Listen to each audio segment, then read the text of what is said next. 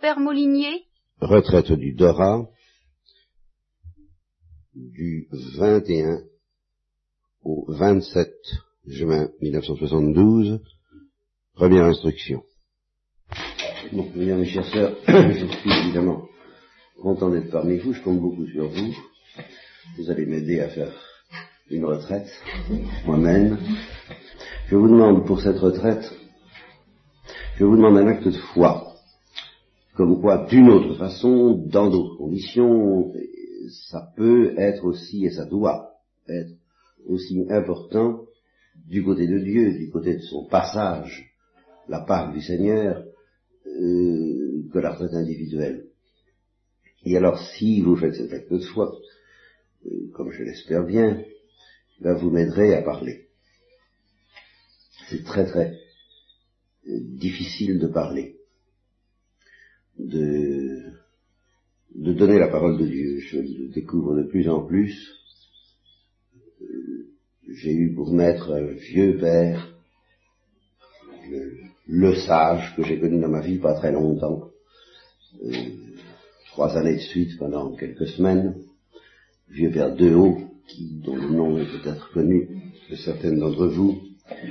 Et alors, il me disait, on me demande quelquefois, il, fut un magnifique prêcheur, beaucoup plus solide, beaucoup plus abondant que je ne l'ai jamais été. Et, on lui demandait quelquefois, alors c'est intéressant de prêcher, enfin ça doit être magnifique de prêcher, et il m'a dit, ce que vous voulez, non, on ne peut pas dire ça. Ça n'est ni magnifique ni pas magnifique, c'est, il faut prêcher. C'est tout. Il n'y a pas. Et de fait, au début, pour moi, c'était magnifique. J'avais accumulé un, un, certain nombre de choses.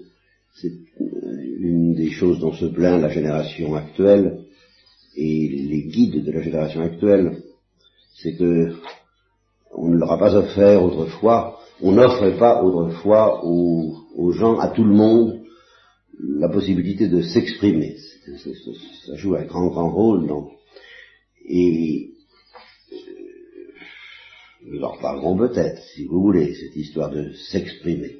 Car je suis obligé de constater qu'il y a des personnes que je connais très concrètement, je pense à certaines d'entre elles, pour qui c'est une grande souffrance et une source de grand trouble, euh, quelquefois psychique, de ne pas arriver, de ne pas avoir la possibilité de s'exprimer parce qu'on ne les écoute pas.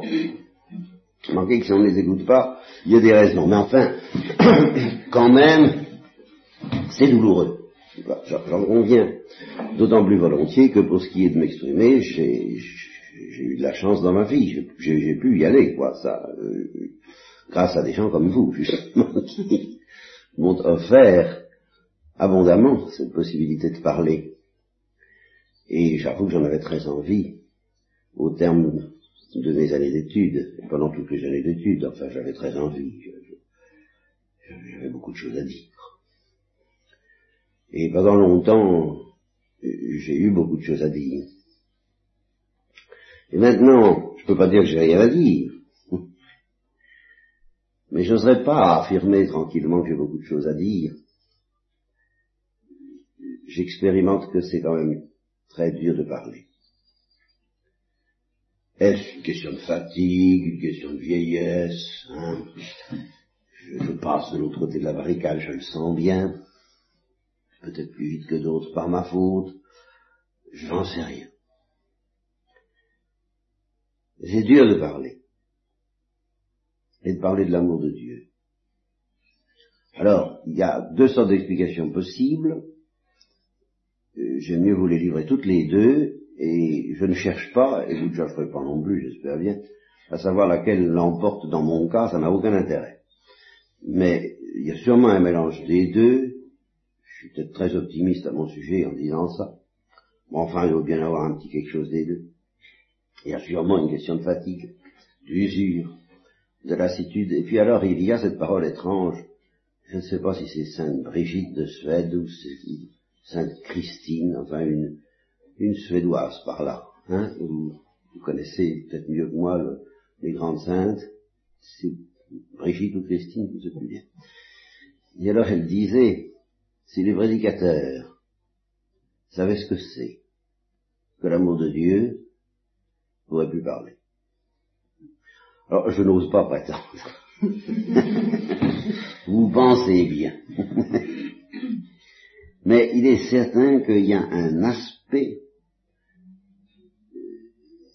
et au fond c'est toujours le problème de la communication. Avec cette nuance que Jésus-Christ a expérimenté lui-même. J'y pense beaucoup en ce moment parce que je me dis que je suis pas, je suis, je suis très loin de compte quand je pense à la conduite du Christ vis-à-vis de ses disciples. Parce qu'il a parlé, et nous savons l'importance de ces paroles que nous recueillons, que nous méditons, que l'Église médite depuis 2000 ans. Donc ce sont des paroles précieuses, fécondes, efficaces. Mais si on regarde le fruit de ces paroles auprès de ses disciples avant la Pentecôte, avant la Pentecôte, hein, bon. Vous savez, c'est pas brillant. Et pour quelqu'un qui a envie de s'exprimer, dans le cas du Christ, ça voulait dire exprimer son cœur. Exprimer son, cœur dans tous les sens du mot, le sens du sacré-cœur, avec euh, cette base physique, affective, émotive, sensible, humaine, qui était la sienne. Et puis c'était en même temps le cœur, au sens où on parle du, de l'intime des choses, c'est-à-dire, dans le cas du Christ, c'était le Saint-Esprit. Justement, la douleur permanente du Christ, c'est d'avoir affaire à des gens qui avaient tout quitté pour le suivre, et qui étaient loin, loin, loin, loin, loin, loin, loin, loin, loin d'y comprendre quelque chose. Et alors, quand on a fait cette expérience, que j'ai faite, de personnes qui s'attachent à vous pour des motifs surnaturels, bien entendu, pas totalement, bien entendu. Ce devait être le cas des apôtres, aussi. Et qu'on se dit, ah bon, ben, étant donné qu'ils sont vraiment tout à fait entièrement acquis, conquis, qui, qui euh, ils, vous font cette, ce cadeau merveilleux de vous dire parlez. Merveilleux des gens qui viennent vous dire parlez-nous de Dieu. On va se réunir, on va, ça, ça, ça va être épatant. Enfin, alors, dans la période actuelle, n'est-ce pas, on n'entend plus parler de Dieu, ce qui, est un peu vrai, n'est-ce pas Bon, d'accord, ça, alors, ah, comme c'est merveilleux. Et puis qu'au bout d'un certain nombre d'années, on s'aperçoit qu'il y a un je ne sais quoi, comme dit votre père Saint Jean de la Croix, qui décidément ne passe pas. Eh bien, vous savez, hum, là je suis pas, quand je compare, alors à ce moment-là, la conduite du Christ à la mienne, qui est dans ces cas-là, je vous le dis très simplement, combien de reprises dans ma vie envie d'envoyer tout promener en disant sur l'air de ils n'y comprennent rien.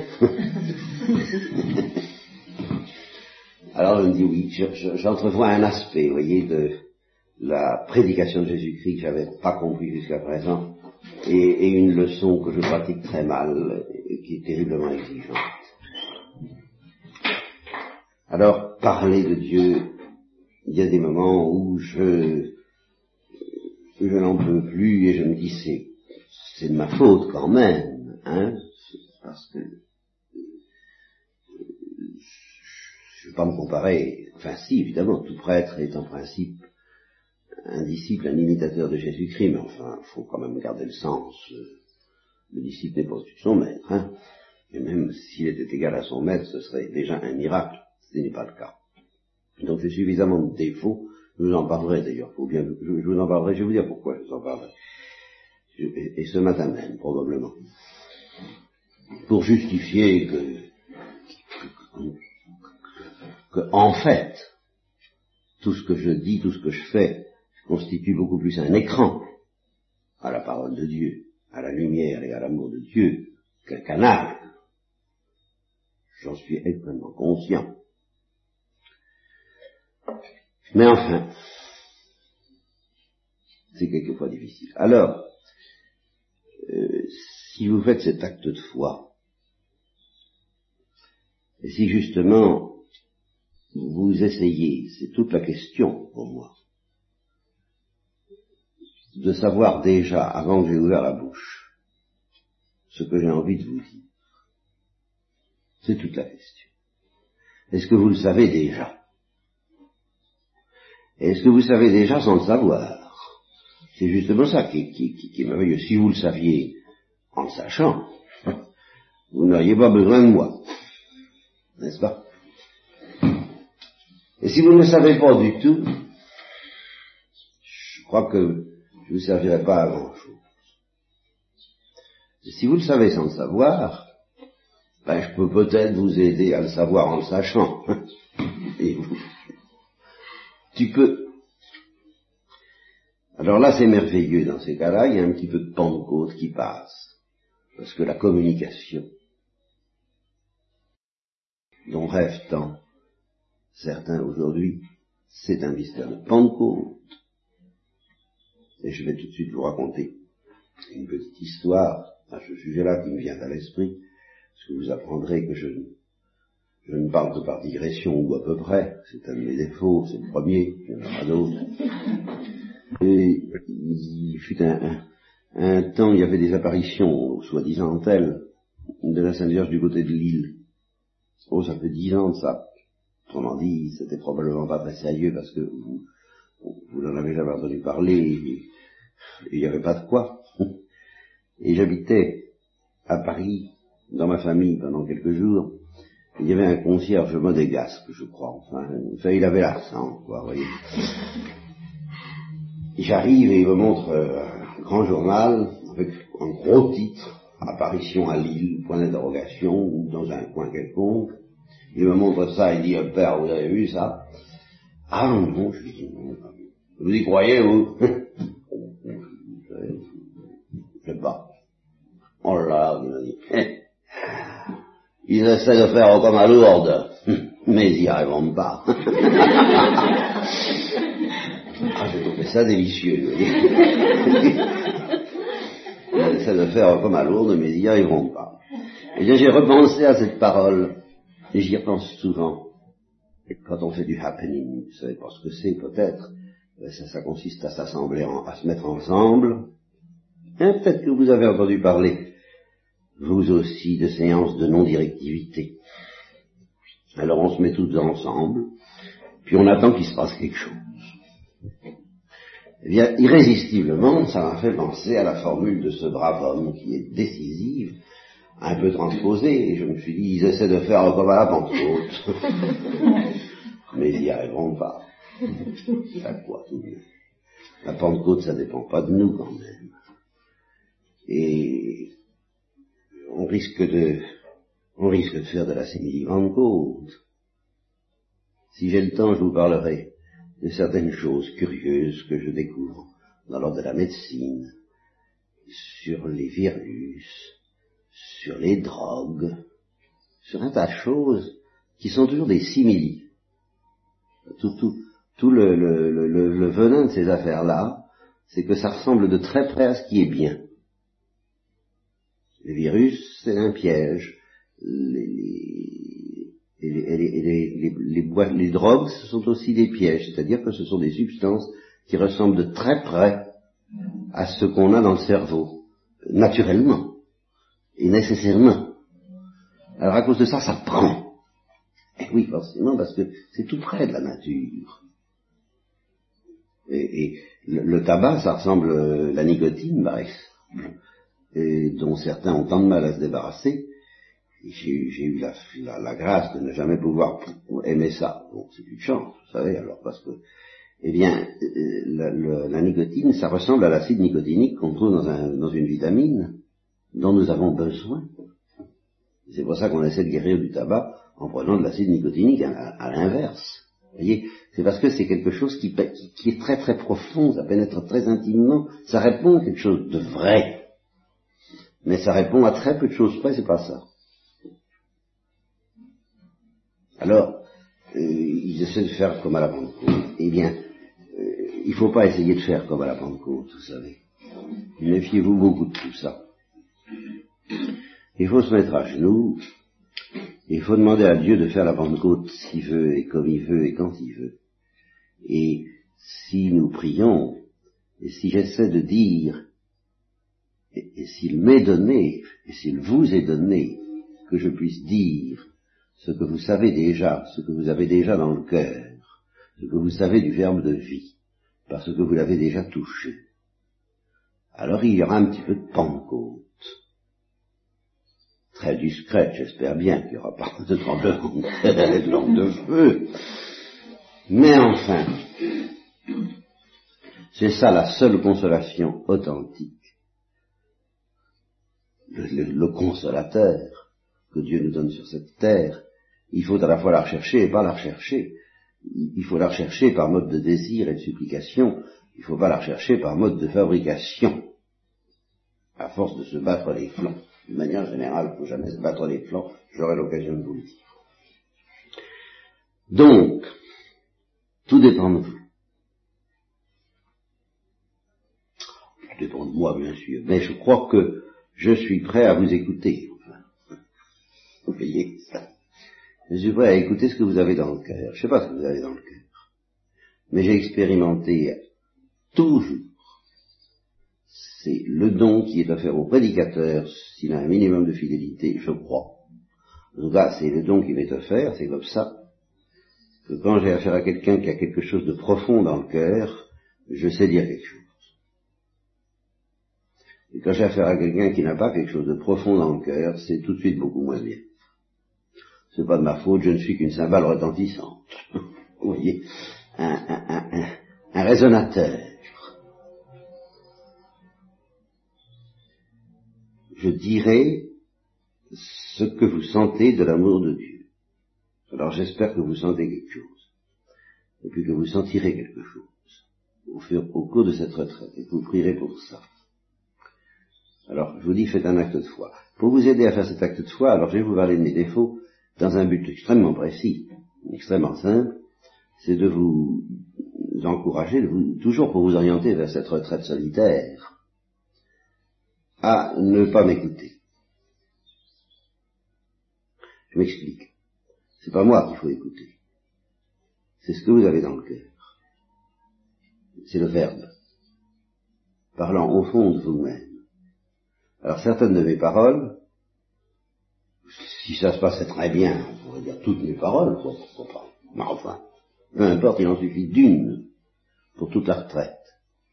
Ne seront pas mes paroles, mais celles du Verbe parlant au fond de votre cœur. Alors celui-là, écoutez-le mais pas moi. Vous comprenez? Nous serions dans une session de théologie, du champ de celle dont que j'évoquais tout à l'heure, parlez-nous de Dieu, ça va être intéressant, tout ça. Bon. Ah, ça, ce serait différent. Vous pourriez essayer de confronter euh, mes petites idées avec vos grandes idées, ou inversement, euh, celles d'un autre la tête pense que, la ligne théologique actuelle pense que, euh, autrefois on pensait que, maintenant on pense que, en fait tout ça c'est pas intéressant. C'est pas le verbe. Alors, ce que je pense n'a aucun intérêt. Que je sois moderne ou que je ne le sois pas, rétrograde ou je voudrais, ça n'a aucun intérêt. Ce que je dis n'a aucun intérêt. Il faut vous débarrasser du prédicateur. Et pour vous débarrasser du prédicateur, mais utilisez-le à, fond, selon la fonction qui est la sienne pendant une retraite, justement selon le mystère de la retraite, et qui est à travers lui, ou, malgré lui s'il le faut, je suis convaincu que c'est possible, ça pourra vous servir éventuellement par la suite, d'écouter le verbe. C'est-à-dire d'écouter ce qu'il y a au fond de vous-même, je vous le répète, et si justement vous sentez que telle ou telle parole euh, vous agite, euh, vous dites ah je suis pas d'accord, ah non, euh, ou vous inquiète, ou vous paraît même intéressante, stimulante, excitante humainement, c'est pas ça. Alors ne prenez pas la peine de la discuter, de la contester, de la mettre. Non, je vous en prie, ne l'écoutez pas. C'est beaucoup plus simple. Laissez-la tomber. Il n'y en a qu'un à écouter pendant ces huit jours. Il y en a un qui est plus grand que moi, qui vient derrière moi, dont je ne suis pas digne de délasser la courroie de ses sandales. Celui-là, écoutez-le. Je vous en supplie, pas moi. Et surtout par moi, en tant que j'ai des défauts, dont je commence à avoir une certaine conscience, et qui sont vraiment épuisants pour moi. Parce que je, je les subis tout le temps, vous allez les subir pendant huit jours, comme je vous envie. J'en serais débarrassé, vous Et définitivement, vous avez bien de la chance. Il est vrai qu'il y a les vôtres. Ah, ça d'accord. Là, je peux pas tout vous enlever à la fois.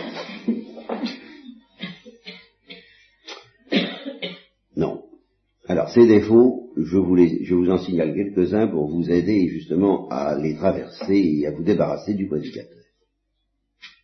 Alors il y a cette manie de faire des digressions, il y a euh, cette capacité de me perdre complètement le fil de mes idées, en particulier quand il y a un petit événement, euh, aucun trouble, aucun complexe, aucun scrupule, aucun regret, mais euh, permettez-moi à ce moment-là, et à d'autres éventuellement, de nager complètement, de ne plus savoir où j'en suis, et vous-même, peut-être, d'avoir pendant deux ou trois jours au moins, si c'est pas dans toute la retraite, peut-être, l'impression que, humainement parlant, vous savez absolument pas ce que je veux dire. Où je veux aller, enfin, euh, à, quoi ça ressemble. Euh, bon ben, tant pis. Hein voilà, c'est comme ça. Ce qui compte, c'est le verbe.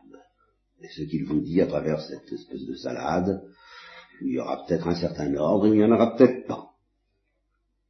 Ou vous serez peut-être à l'aise humainement, et où vous y serez peut-être pas parce qu'il y a tout de même des tempéraments dans la vie.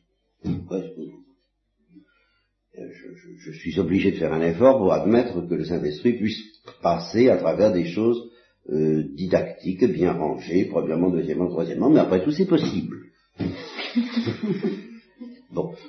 d'autres auront un effort à faire pour penser qu'il puisse passer à travers des, trucs où il n'y a pas, premièrement, deuxièmement, troisièmement. Ben, écoutez, faisons un acte de foi, voilà, c'est comme ça. Alors j'ai d'autres défauts que vous découvrirez par la suite, mais justement, euh, n'y faites pas trop attention, je suis très catégorique, j'ai l'air très très, euh, je sais pas si ça, ça peut s'appeler sûr de moi, pas sûr de ce que je dis dans certains cas, dans certains cas où ce que je dis n'est pas ce que tout le monde pense.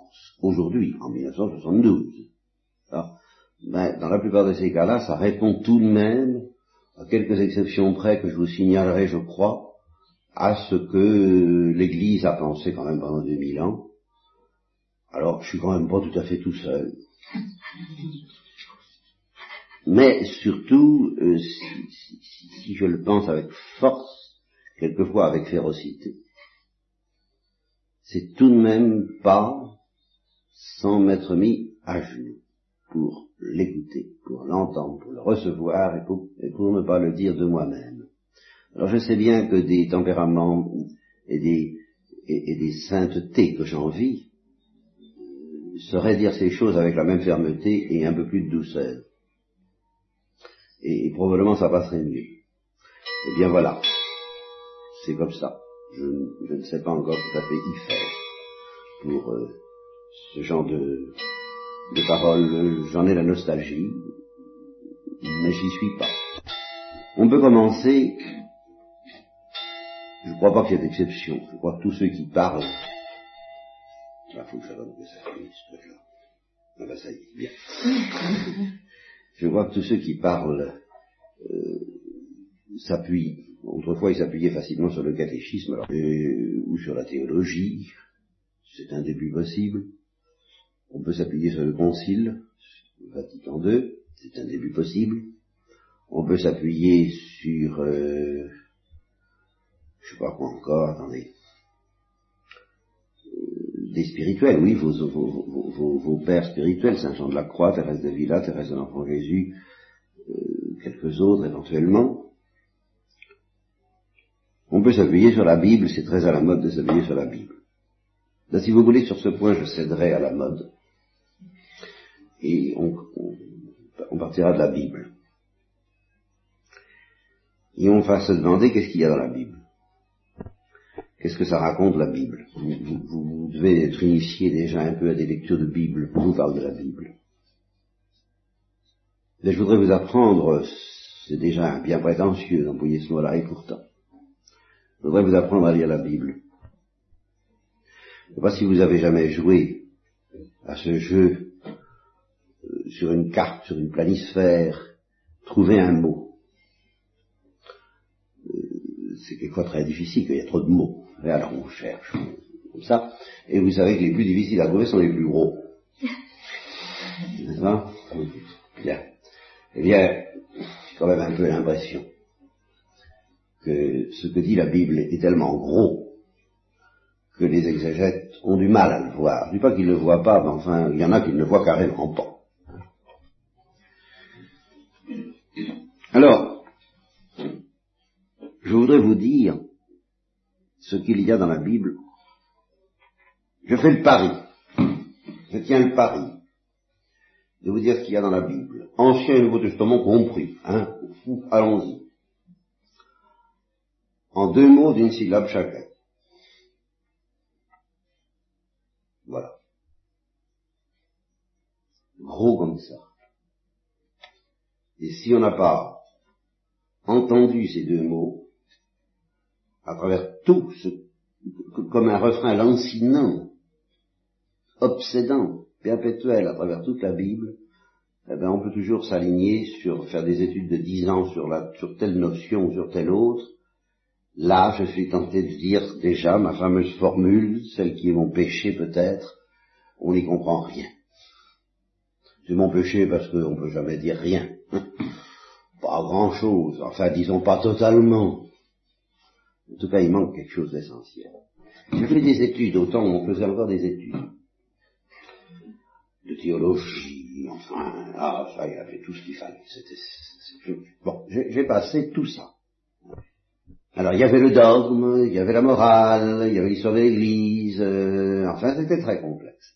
Et justement, les étudiants avaient déjà l'instinct de simplifier de, ramener les choses à l'essentiel. Ils avaient trouvé des formules très simples, très très simples, et d'une extraordinaire profondeur quand j'y réfléchis maintenant.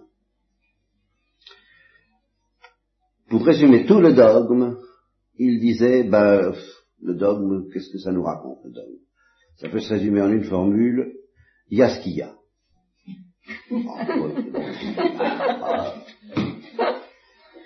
La morale, ben, faut ce qu'il faut.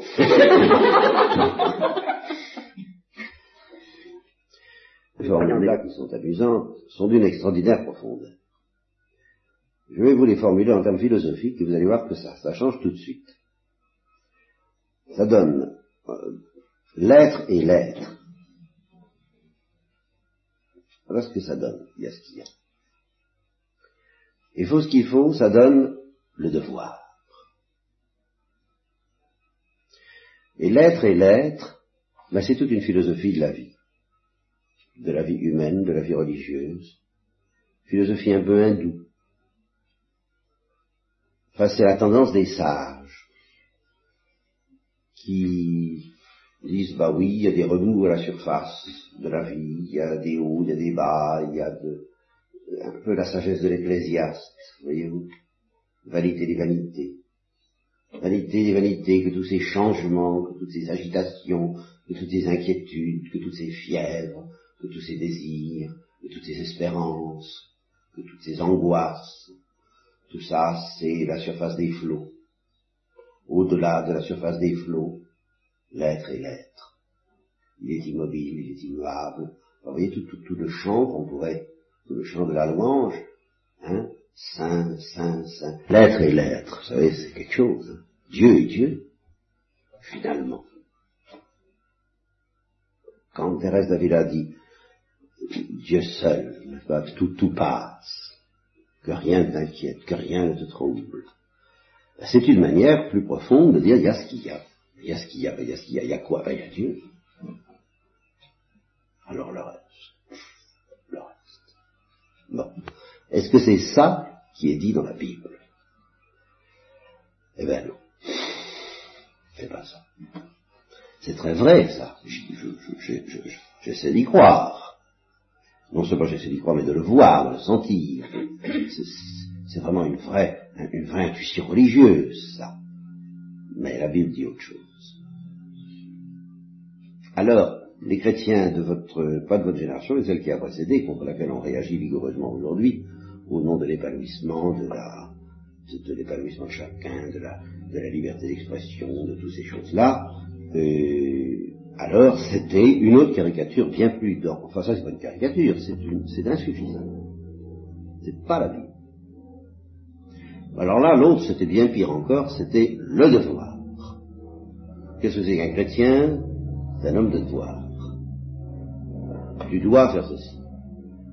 Euh, ma mère me le disait, tu penseras à ton plaisir après. Commence par faire ton devoir. puis il y avait ça dans la vie, il y avait le devoir. Ils font un absolu, euh, alors étouffant, oui, effectivement.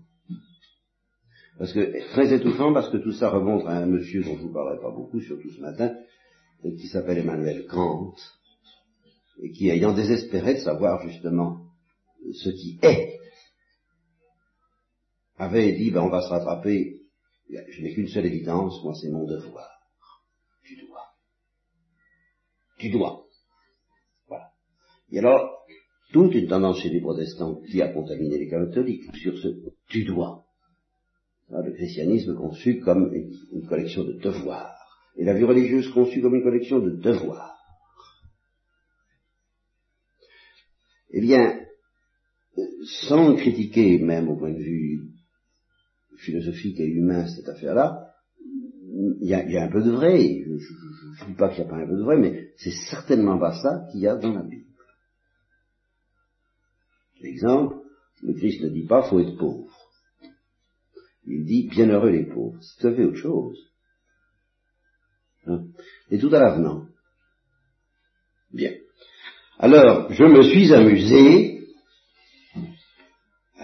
Je me suis dit, est-ce qu'on ne pourrait pas essayer de résumer la Bible aussi succinctement et, si possible, aussi profondément que ces deux formules, il y a ce qu'il y a, ou faut ce qu'il faut, qui sont l'une insuffisante et l'autre franchement erronée, quand il s'agit de définir la moelle de la révélation. Aujourd'hui, vous êtes tellement essentiel, justement, parce que c'est tellement dit, il faut se débarrasser de toutes les superstructures, de tous les accidents, de toutes les inventions humaines, il faut en revenir à ce qui fait l'essentiel de l'évangile, et puis balader, envoyer balader tout le reste par la fenêtre comme une poussière. Je, veux bien qu'on recherche l'essentiel, mais alors quel est l'essentiel? Et en ce qui concerne déjà la Bible. Alors je risque une formule. Et justement, je vous invite alors à la, à, comme on dit, à la prier pendant cette retraite et peut-être après. Et qui, on ne le cède en rien en fait de concision et de brièveté et de simplicité aux deux premières que j'ai lancées, il y a ce qu'il y a et tout ce qu'il faut, c'est encore plus court, puisque c'est deux mots de deux syllabes, et il me semble que c'est autant que c'est vrai, que je ne triche pas, que d'un bout à l'autre, vous entendrez cette parole-là dans la Bible, et que vous comprendrez toute la vie religieuse et la vie contemplative est dominée par cette petite phrase de deux mots, c'est euh, veux-tu.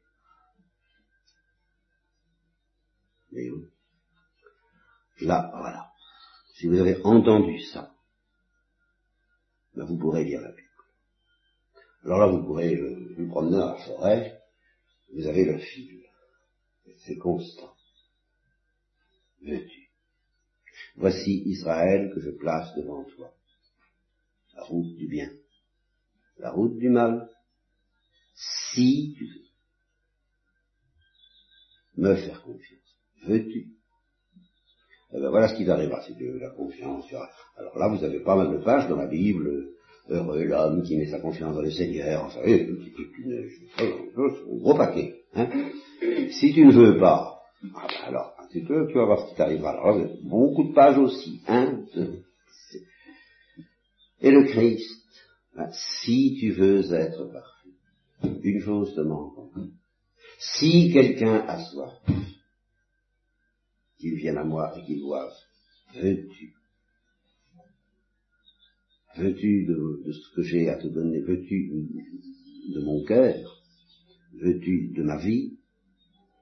Veux-tu me suivre Veux-tu Bienheureux les pauvres. Ça veut dire, ben, si ça t'intéresse, si tu as faim, si tu as soif, si tu veux, de ce bonheur-là, ah ben je vais t'en parler de ce bonheur-là, c'est quelque chose. Hein, on va en parler si tu veux. Veux-tu qu'on en parle? Alors, gardez cette clé qui nous servira de point de départ, et à partir de laquelle nous essaierons de comprendre euh, une chose que, une chose entre autres, mais qui va être obligatoirement très vite au point de départ de nos réflexions, c'est que dès le début de la création, Dieu a dit veux-tu? Et qu'il faut bien dire les choses comme elles sont. Il y a ce qu'il y a alors là. Eh bien certains ont dit oui. Et certains ont dit non. Et l'homme a dit un peu oui mais. Ce qui, ce qui prouve d'ailleurs que Dieu n'est pas commode, parce que quand on lui dit oui mais, c'est comme si on disait non. ce fut le péché de la chute, dont nous subissons encore les conséquences. Pas irrémédiable parce que c'était tout de même pas, non, comme les anges, mais c'était tout de même très grave. C'est très grave de dire à Dieu oui, mais. Il faut dire oui, oui. Ou non, non, autant que possible. Que votre parole soit oui ou non. Tout le reste, justement, oui, mais, c'est pas la parole de Satan, mais ça vient du mal qui justement essaie de vous arracher à la plénitude de la joie que donne le oui oui.